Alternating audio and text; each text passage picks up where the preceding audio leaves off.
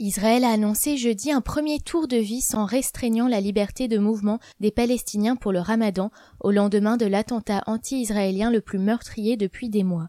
Deux Palestiniens d'une vingtaine d'années ont semé la terreur mercredi soir à Tel Aviv.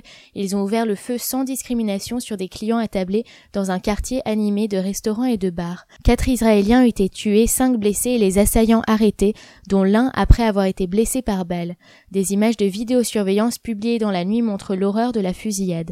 Deux hommes en costume cravate à l'allure d'hommes d'affaires ont ouvert le feu avec deux armes de poing semant la, la panique dans le restaurant Max Brenner, alors très fréquenté. L'une des victimes au moins est exécutée à bout portant, l'un des assaillants perd son chargeur, l'autre projette son arme contre le sol par dépit quand elle s'enraille.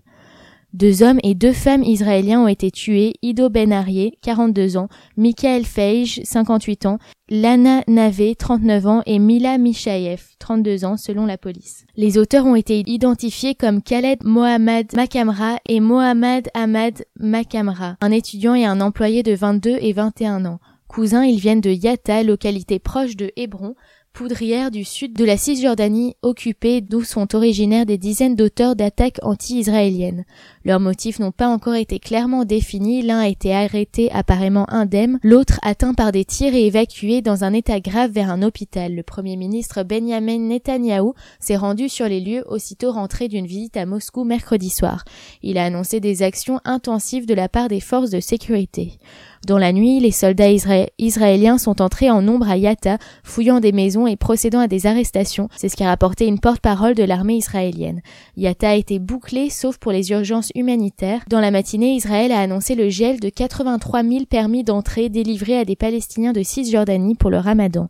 Israël contrôle entièrement les accès de la Cisjordanie et de Jérusalem-Est, partie palestinienne de Jérusalem annexée et occupée, et ceux de la bande de Gaza, sauf à la frontière égyptienne les réunions familiales avec des proches sur le sol israélien et la possibilité d'aller prier sur l'esplanade des mosquées à Jérusalem-Est à l'occasion du mois sacré de jeunes musulmans qui a commencé lundi sont une importante tradition pour les Palestiniens. Israël gèle aussi toutes les demandes de permis de la part d'habitants de la bande de Gaza, territoire palestinien séparé géographiquement de la Cisjordanie occupée et de Jérusalem par le territoire israélien. De nombreux Gazaouis demandent traditionnellement aux autorités israéliennes de pouvoir sortir de Gaza sous blocus pour aller prier sur l'esplanade des mosquées à l'occasion du ramadan. D'autres mesures pourraient également émerger du Conseil des ministres restreints.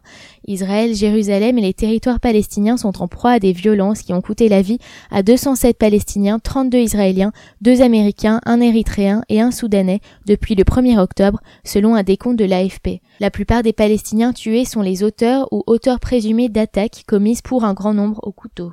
Le rythme des attaques s'était considérablement ralenti ces derniers mois.